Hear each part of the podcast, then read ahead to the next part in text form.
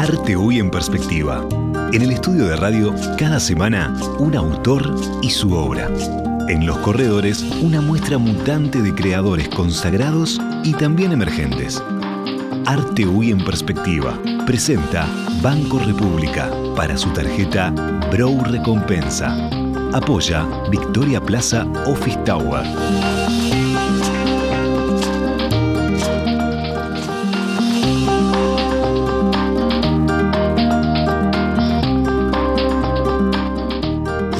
Conversación. Hoy conduce Daniela Blut.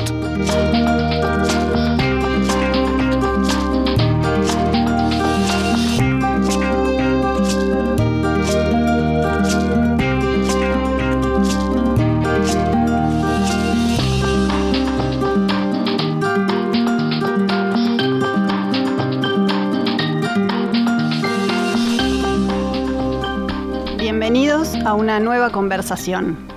Hoy tenemos un programa diferente, porque hoy no vamos a estar conversando con la artista de la semana, sino que lo vamos a estar haciendo con su hijo.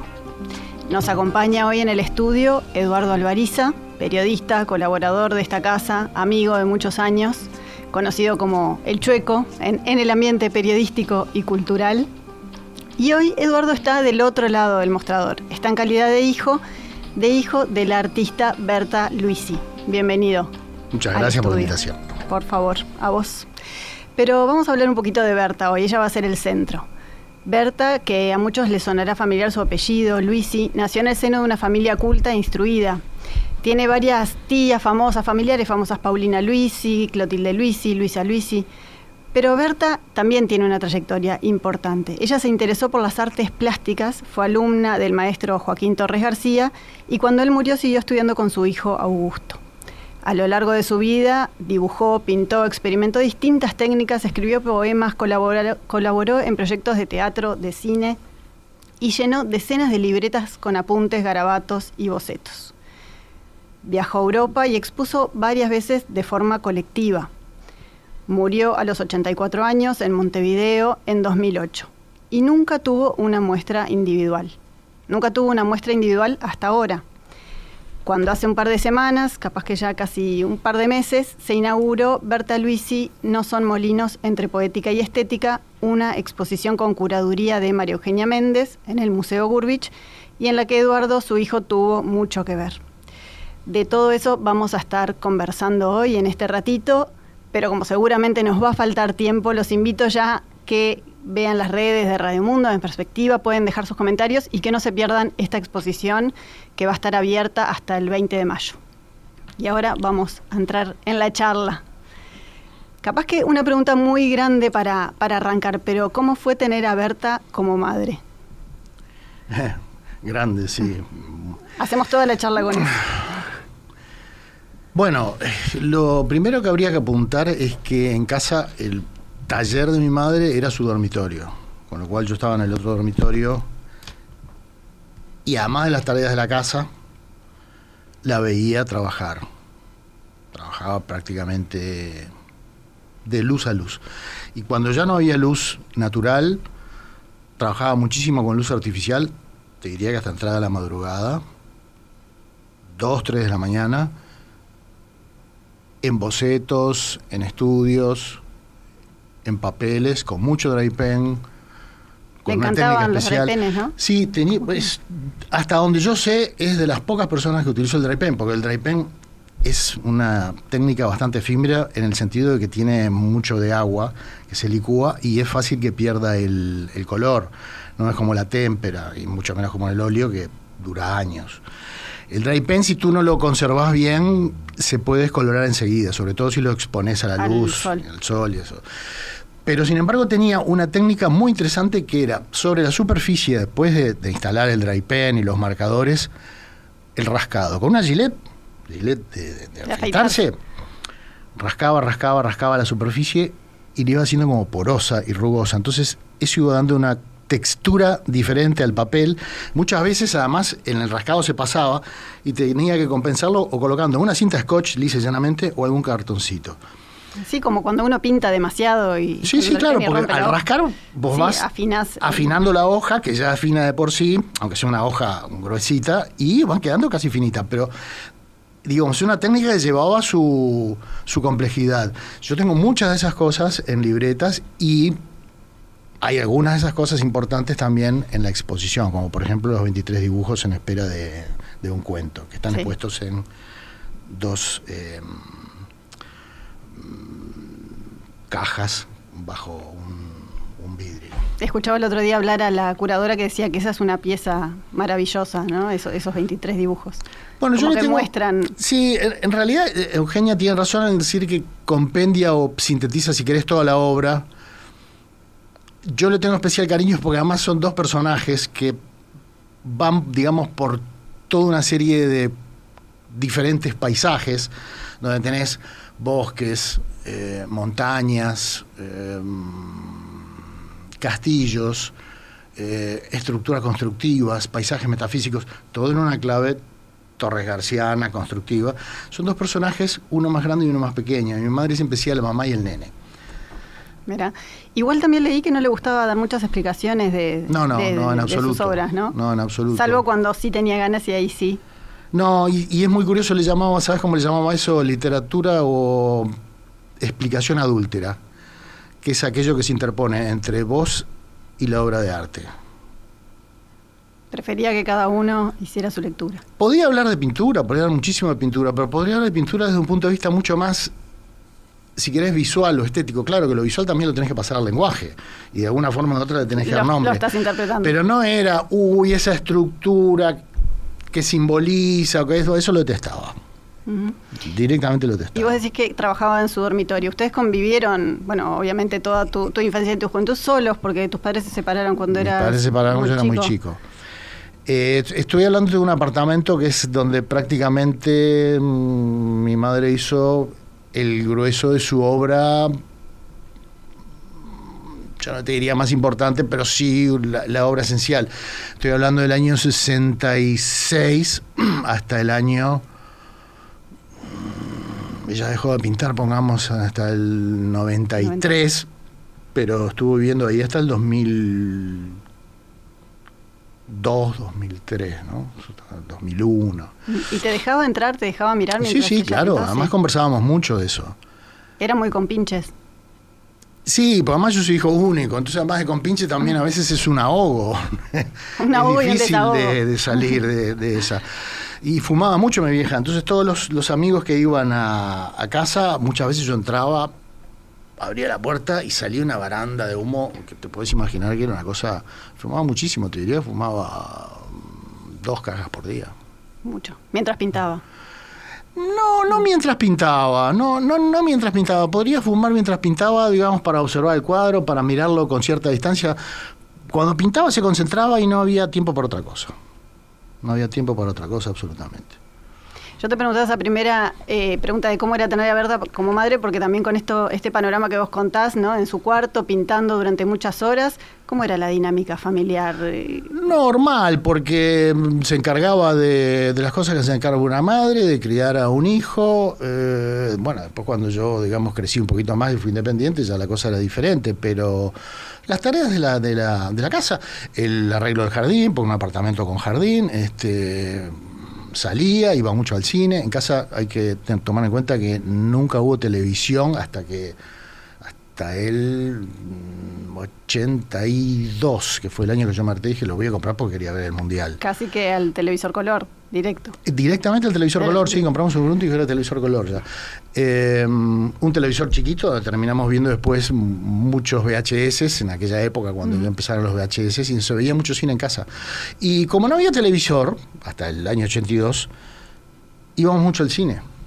Juntos. Tres veces por semana. No, no necesariamente. Íbamos al cine, sí, pero cada uno también con, con- a su aire, ¿no? A su tiempo, a su rollo y con sus horarios. Bueno, tu padre también estaba muy vinculado al, Sí. al cine y, y bueno, tu carrera también estuvo, está vinculada Sí, con sí, cultura en general, pero bueno, Y el, yo el cine. tuve una etapa donde dibujé mucho en la escuela. Te iba a preguntar si alguna vez habías pintado. Sí, sí, mi vieja siempre me decía que tenés muchas condiciones, pero no, no agarré para ese lado.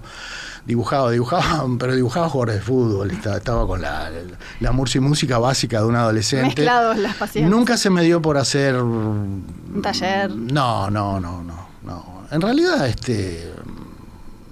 No, pero siempre estuve, te vuelvo a repetir, muy cerca a la obra de mi madre, y no solo muy cerca a la obra de mi madre, sino muy cerca de toda la estética de lo que es el taller Torres García, que no solo tiene que ver con el constructivismo, con el uso de una paleta baja, tal o cual técnica, la proporción aura, tiene que ver con la luz. Y tiene que ver con la luz cuando entras en una casa, cómo está dispuesta la casa, cómo está dispuesta la luz en esa casa. Y te diría que tiene que ver también con una forma de ser y de pararse frente al mundo donde estás más cerca de libros y de bibliotecas, de pantalla con luz eh, suave, tipo Rembrandtiana, no luz de arriba. E, eso me, ese punto me, me interesa porque obviamente nosotros lo vemos con la perspectiva de los, años, pero en su momento Torres García era un rupturista, crítico, así lo hizo en su pintura, en, todas las manifestaciones culturales en las que se sumó. Tu madre también era, así eh, y te transmitió eso, por lo que decías, supongo que sí. Mi madre me transmitió lo que me podía transmitir sin necesidad de hacerlo, digamos, explícitamente. Cuando vos tenés una persona en una casa que tiene la sensibilidad de un artista, de por sí solo la cuestión fluye. Por ejemplo, si tenía que hacer un arreglo de flores, era un arreglo de flores que tenían un exquisito buen gusto. Si tenía que mover los muebles, sabía mover los muebles y poner... Por una cuestión de gusto, no era una cuestión ni, de, moda, ni de mm, revista de decoración, ni era una cuestión de visual estética, si querés muy intuitiva, y eso es lo que aprendes, sin necesidad de que te digan esto hay que hacerlo así, asá, o esto. Eh, cosas básicas, sí, puede haber, pero. Pero y en cuanto a lo rupturista, a lo crítico, a, buscar siempre, bueno, la calidad sí, en, Sí, por supuesto, pero eso digo, es, difícil que yo juzgue a mi madre como. la puedo, puedo hablar de mi madre, pero no puedo. Eh, es, es muy difícil estar digamos, en conocer mucho, sobre todo a un nivel emocional, de lo que vas a hablar y a su vez tratar de deslindarte y observarlo. Por eso a mí me hizo mucho bien la, mm, la presencia de María Eugenia Méndez en la curaduría, porque María Eugenia pone todo lo otro que yo no tengo, que es una cuestión de academia, de saber, de tener muy buen ojo además y de saber este, administrar etapas y decir esto, mira, es un dibujo sobre la recuperación del objeto, el taller en esa época iba por tal lado. Yo lo que podía era observar y aprender intuitivamente de eso, porque además yo iba por otro lado, a mí me encantaba ver eso, yo de entrada aprecié la obra de mi madre, nunca me pareció una cosa con la que vos podés tener una disociación, si querés, siempre me gustó eso y lo tuve quizás en otras elecciones de repente, que no me doy cuenta en qué. Un día, por ejemplo, hablando con Sabat, me dice, mucha gente se queja, por ejemplo, de la grisura de Montevideo, la grisura del uruguayo. Yo en esa grisura veo una grisura maravillosa porque es una grisura Torres Garciana. El haber agregado al término, al, al adjetivo, al calificativo gris, Torres Garciano, inmediatamente lo pone en otro lado. Y eso es lo que tiene la pintura de mi madre. Tiene una paleta baja. Si no está bien iluminada, es una cosa que puede parecer que va en sombras. No toda tampoco, porque mucha gente, por ejemplo, me ha dicho que dentro del taller Torres tiene una paleta mucho más levantada. Pero bueno, digo, esa paleta baja, si querés, melancólica, sí, sí, hubo parte de eso que tenía que ver en mi vida y que emocionalmente también fue así. Y ella de la, de la, época en la que estaba el maestro Torres García en el taller, ¿te, hacía los cuentos? Te, ¿Después te, transmitió algunas historias? Yo recuerdo poco. Recuerdo, por ejemplo, una vez que vine al Circular, cuando el taller Torres estaba donde ahora es el Circular, ahí en la Plaza Cagancha, una exposición colectiva del taller, como todas las que había, y recuerdo alguna cosa más. Lo que sí recuerdo, esto estoy hablando de la etapa vieja del taller, lo que sí recuerdo eran las visitas que eran muy frecuentes que hacía Augusto Torres con Elsa Andrada a la casa de mi madre. Y mi vieja a su vez iba mucho a visitar a Manolita Piña, la viuda de Torres. O sea, esas visitas Que había un vínculo más allá sí, de Sí, sí, siempre había un vínculo. Eh, y Augusto era un tipo muy respetuoso de la obra de mi madre, extremadamente respetuoso. ¿Te llamas Eduardo Augusto? Yo me llamo Eduardo Augusto en homenaje a Augusto Torres. O sea que eso también habla de un vínculo Sí, en el primer caso no, tuvieron mucha más idea que ponerme el mismo nombre que mi padre, con lo cual eh, fue bastante ñoño todo, ¿no? Pero el segundo, que es medio pomposo así, es por Augusto Torres. o sea, que habla de una relación, de un, afecto más allá. Sí, sí, porque al morir el, viejo, como le decían cariñosamente, el que quedó, digamos, supervisando a mi madre fue Augusto. Los, cuando fallece Joaquín, los que quedan al mando son los hijos y los discípulos, digamos, más avesados, que eran los más veteranos del, del, taller, ¿no? Pero siempre fue una, una enseñanza, nunca le vi la rigidez esa que muchos le quieren achacar, de que en el taller todos salen igual, cada uno sale por su lado. Lo que pasa es que era un aprendizaje Hoy se sabe que históricamente parecido o solo comparable con el muralismo mexicano. No hay en Latinoamérica una escuela tan importante de pintura como el taller Torres García. Por eso digo, se puede comparar con, la importancia que tuvo el muralismo mexicano y la descendencia ¿no? estética que tiene eso. ¿Y en, qué, en qué se notaba eso? ¿En el, y lo notas en la estructura, lo notas en el color, lo notas en todo. Pero también hay una forma de ser, que yo te decía al principio, hay una forma de es difícil ubicar. Yo, por ejemplo, en, Nueva York entré en la casa de, de Cecilia Torres, eh, la viuda de Horacio, y sentía una familiaridad increíble, más allá de que tenía un apartamento precioso en el Soho, salvando la distancia. Eh, las mesas tienen una madera vieja corrodida, de uso, pero de, mm, con una cuestión emotiva de que es, un buen uso, porque también eran muebles, muchas veces diseñaba muebles. Este, en el taller. O sea, notaba la familiaridad de, No notas esa diferencia como cuando entras en otros ambientes o en otras casas que notas que es un gusto que no va con el tuyo, que arreglan esto así, que arreglan esto así, que es diferente. ¿no? Yo siempre noté una familiaridad en todos los hogares, digamos, Torres García no entré, no solo por lo que estaba colgado, ¿no? ¿Y cómo surgió la, idea de una muestra ahora? ¿Cómo y, por qué? Bueno, hablamos con Martín Gurbich. Eh, Martín adquirió una cantidad importante de piezas y lo trabajamos con Eugenia durante dos años y por suerte se pudo hacer lo que es la primera muestra individual de mi madre, ¿no? que hasta ahora había estado en perfecto anonimato prácticamente. ¿no?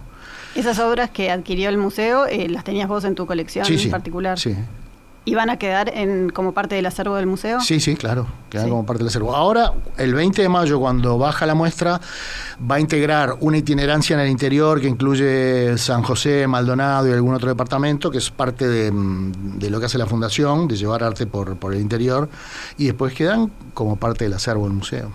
¿Estuviste ahí en la selección de las obras? Sí, la selección de las obras, sí, bueno, porque es un ida y vuelta, ¿no? Esto sí, esto no Igual tenés un montón en tu casa todavía. Sí, sí, yo tengo la obra. diría que la obra de mi madre tiene mucha. Mm, está en muchos lados, eh, en diversos países, pero yo te diría que tengo una parte importante, muy importante la obra de mi madre. ¿Por qué te parece que no sucedió antes lo de la muestra individual? Hmm. Eso es una pregunta que en cierta forma podríamos achacársela a un doble factor. Por un lado, mi madre era una persona muy pasional, no era fácil. Por otro lado, un artista no debería de ser capaz de hacer otra cosa más que fiel a su arte y con lo cual esa gente que dicen sabe vender muy bien me parece que es una cosa adicional al arte. Un artista debe ser primero que nada un artista, si es genuino, y después si se sabe vender o no, esa, eso es aparte.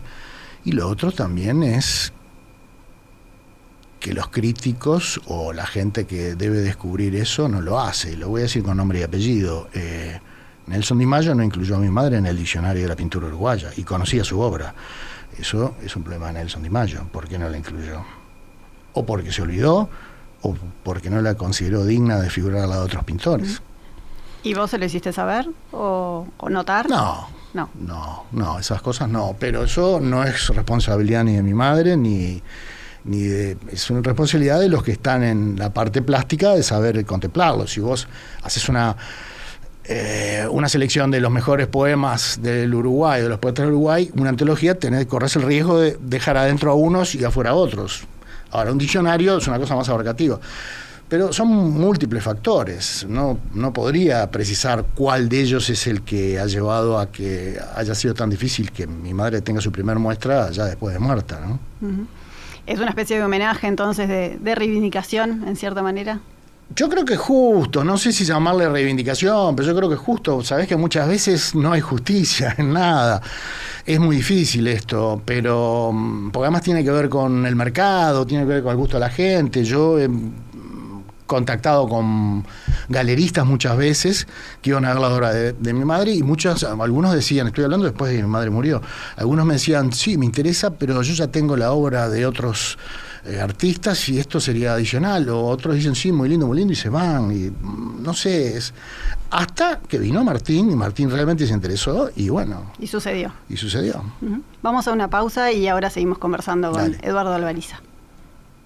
¿Sabías que con las tarjetas de crédito Mastercard Bro Recompensa, tu dinero vuelve a vos? Es la única que te devuelve plata cada vez que compras, a través de un programa de lealtad, en donde generás puntos que equivalen a dinero real, para comprar donde y cuando quieras, además de contar con beneficios exclusivos en los rubros más relevantes para tu día a día, que podés ver en beneficios.bro.com.uy. Pedí tu Mastercard Bro Recompensa al 2 1996 triple cero o en recompensa.bro.com.uy. Con tu tarjeta Mastercard Bro Recompensa, todo lo que das vuelve. Banco República, nuestro banco país.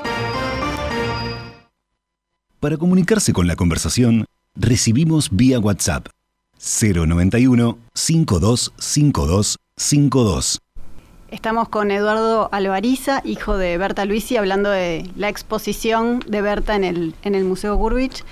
Eh, también eh, estábamos hablando bueno, de cómo se dio esta exposición, pero Berta pintaba, pero no solo pintaba, escribía poemas, también hay algunos poemas eh, incluidos. La alusión, el título de la exposición, que es No son molinos entre poética y estética, alude al Don Quijote, también porque está vinculado. ¿Cómo, con, qué otras artes se, se relacionaba y, y le gustaban? Bueno, los poemas son, te diría que en alguna medida es como parte de su arte mm, no visual, sino mm, con otro resorte que fluyó un año, una cosa así. No es que escribiera poemas con frecuencia, es que un año un o un par de años se le dio y los pasó todos a máquina, eh, los tenía manuscrito y juntó una colección, como si querés para editar un librito, una cosa así. Muchos de esos están en el museo incluso los, los originales. ¿no?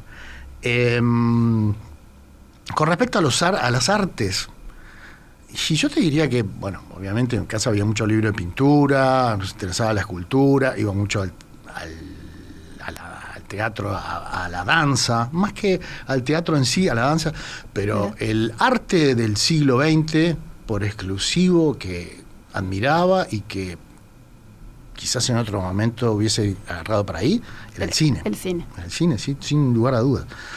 Y es difícil de detectar esa influencia en una obra, digamos, tan pictórica, que no es tan influenciable en otro sentido, con que vos decís, uh, es notorio esto, la, eh, acá la cuestión cinematográfica o narrativa, pero yo te puedo decir puntualmente, porque más hablábamos mucho en, en qué cuadros y en qué momentos está. Sí, ¿en cuál, por ejemplo? Así les das una pista a los oyentes. No, no es, es, de repente es en un sector donde hay una influencia a una película específica.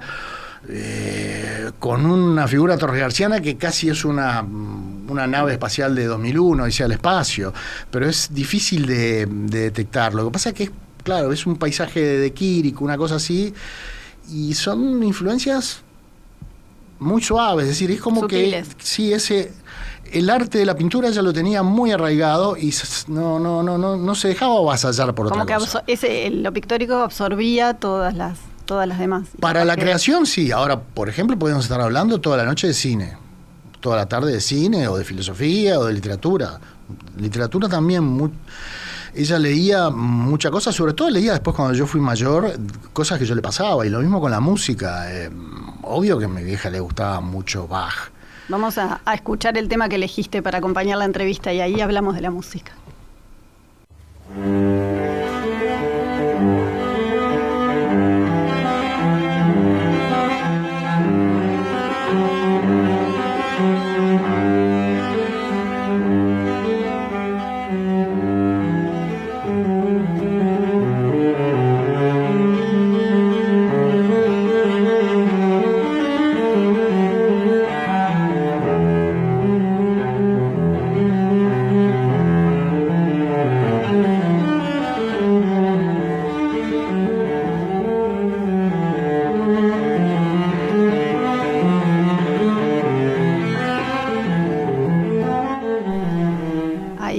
Escuchando Bach. ¿Por qué la elección de, de este tema en particular? Bueno, eh, yo quedó en algún momento, mi vieja le gustaba Bach, lo cual es absolutamente cierto, pero lo que quiero aclarar es que le gustaba, Todo. no te voy a decir todo, pero el jazz yo lo descubrí en a Miles Davis, a Oscar Peterson, a Phineas Newborn, yo lo descubrí en mi casa con discos de pasta que tenía mi madre. A Piazzolla lo descubrí en mi casa con discos de pasta que tenía mi madre. Y después yo le agregué a Jimi Hendrix, a King Crimson o las cosas que yo estaba escuchando, o a Jethro que ella a su vez le encantaba. Y muchas veces me decía, ¿qué? ¿Esto es Billy Coban? Sí, esto es Billy Coban. Esto es Jethro sí. Pon más fuerte.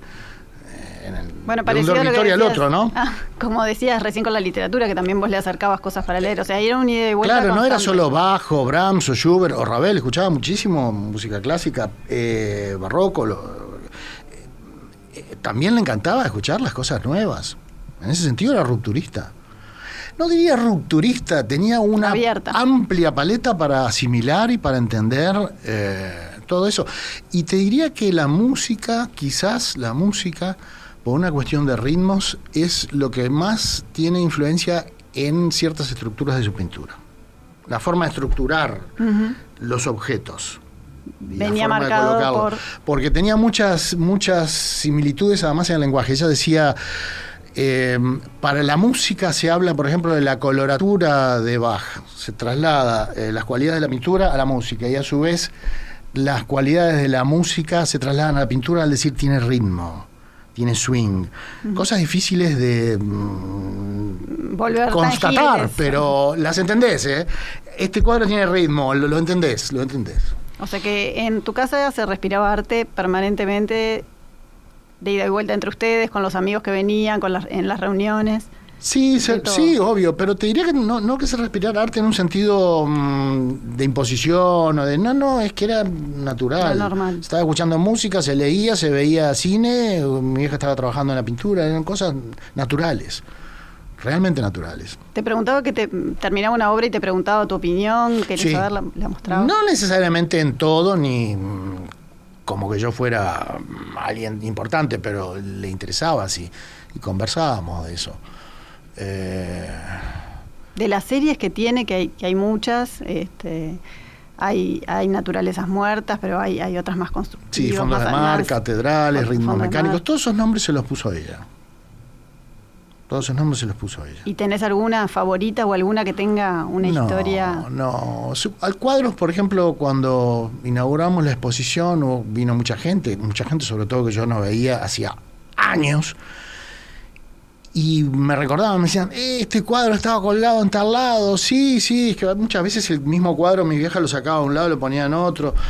Eh, son cuestiones más emocionales, pero mm, la pintura para mí, personalmente, como muchas otras cosas, tiene mucho que ver con la emoción y es difícil a veces separarla, porque creo que la emoción es más importante que todo lo que le puedas poner encima de explicaciones o de filosofía o de estructura semántica, a, lo que se hace, incluso en, en- en la literatura o en el cine, lo que sea. Yo siempre tengo una, una una sensación de, de intuición de golpe acá primero, ¿no? Una cosa mucho más visceral, mucho más de sensibilidad, si me gusta algo o no. Después trato de explicar por qué, pero la pintura como la música es lo más difícil. porque vos no tenés una narrativa como tiene la literatura, que tenés una historia, puedes tener personajes, la novela tal, así, así. Sí, igual que el cine. El cine, el teatro, eh, aunque cada una de estas cosas tiene sus ser modalidades complejas, y claro. re- rendirse más hacia la abstracción o no, pero la pintura o la música es más difícil de entrarle, hincarle el diente, ¿no?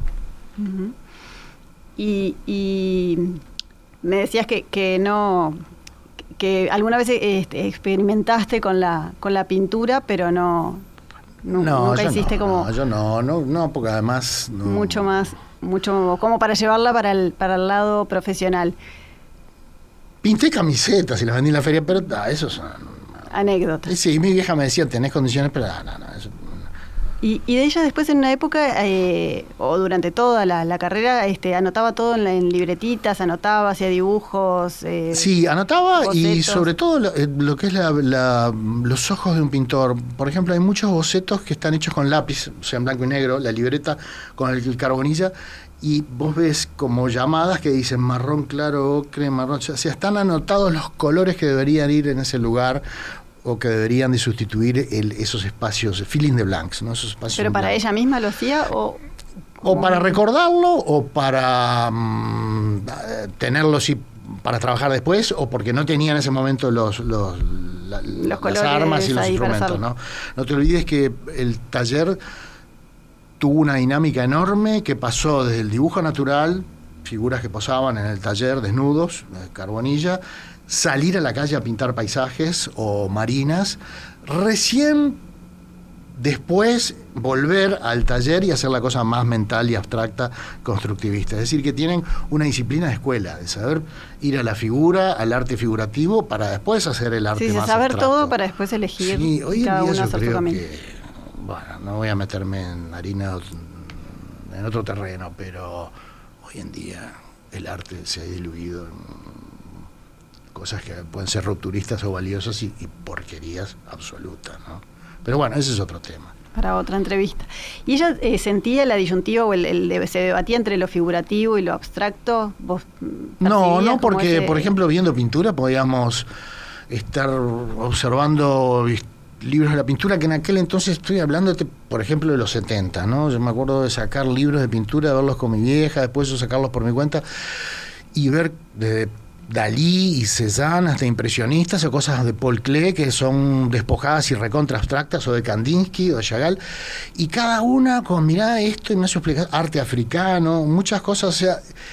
Mi vieja tiene una visión muy amplia de todo eso y sabía detectar inmediatamente una cosa valiosa. Sabía detectarla. Pero en la obra propia, y la obra propia también, porque tenía cosas tachadas. Hay veces que me decían, mira, hay un cuadro del otro lado, sí, pero está tachado. Este no va. este no vale. Este no vale.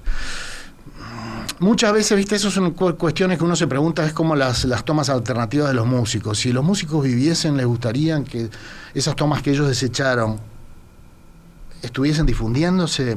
De repente no, pero el fanático la quiere, aunque tenga una entrada disruptiva o fallida, tal cosa, que el músico la hace. Bueno, es algo parecido. Esto no va, esto no va, esto sí.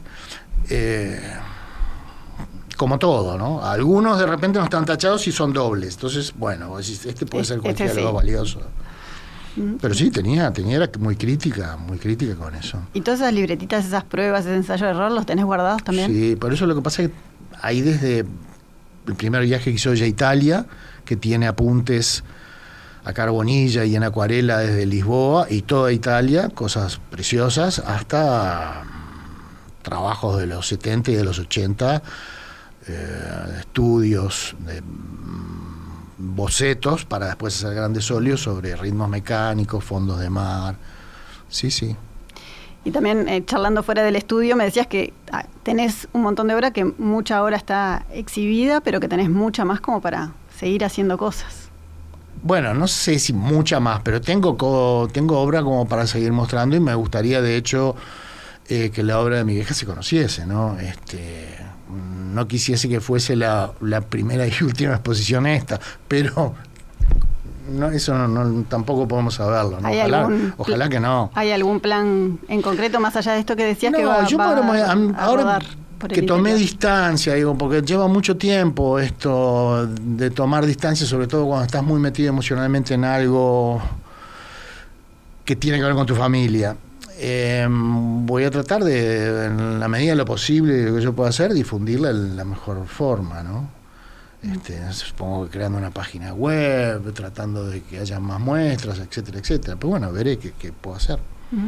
Para cerrar, eh, me gustaría hacerte una pregunta que capaz que es hasta más complicada que la primera, pero bueno, se nota por todo lo que charlamos, digo que tienen, tuvieron una vida como muy unidos, viviendo juntos, hijo único, el interés por el arte, la, conversación, el ida y vuelta. Ahora ves la muestra, las repercusiones en la gente. ¿Qué, ¿Qué, te pasa por dentro? ¿Qué extrañas de tu madre si tuvieras que, y extraño mucho de, de, mis padres, te diría, cuando tenés a los padres vivos y los tenés encima, muchas veces son un incordio. Pero a mí me pasa como padre que me gustaría que mis hijos me preguntaran más sobre algunas cosas, que hablaran más. Hoy en día las cosas son muy diferentes, los celulares se interponen, no son conversaciones eh, hasta altas horas de la mañana, lisas y llanas como era antes, pero es ley de vida eso. Eh, los los hijos aprenden de los padres muchas veces cuando los padres no están, es normal. Cuando vos estás con tu padre o tu madre, muchas veces querés diferenciarte porque además necesitas socializar por otro lado. Eh, no es bueno estar muy encima de tu padre o de tu madre. Eh, tenés que salir. Hacer tu propio camino. Entonces, bueno, a veces uno queda desfasado y dice, uh, me encantaría preguntarle tal cosa o saber sobre tal otra, pero bueno, ya está, no está. Ahora arreglate y reconstruí la historia vos mismo. Perfecto. Bueno, nos quedamos con, esa idea. Nos despedimos por acá de Eduardo Alvariza, hijo de Berta Luisi. La exposición No son molinos está abierta en el Museo Gurwitz, como decíamos eh, al arranque, hasta el 20 de mayo y después va a estar rodando por, por el interior. Así que, bueno, unos días más acá en Montevideo para los que no la vieron. Nos volvemos a encontrar el próximo jueves en una nueva conversación. Muchas gracias. Muchas gracias a ti por la invitación.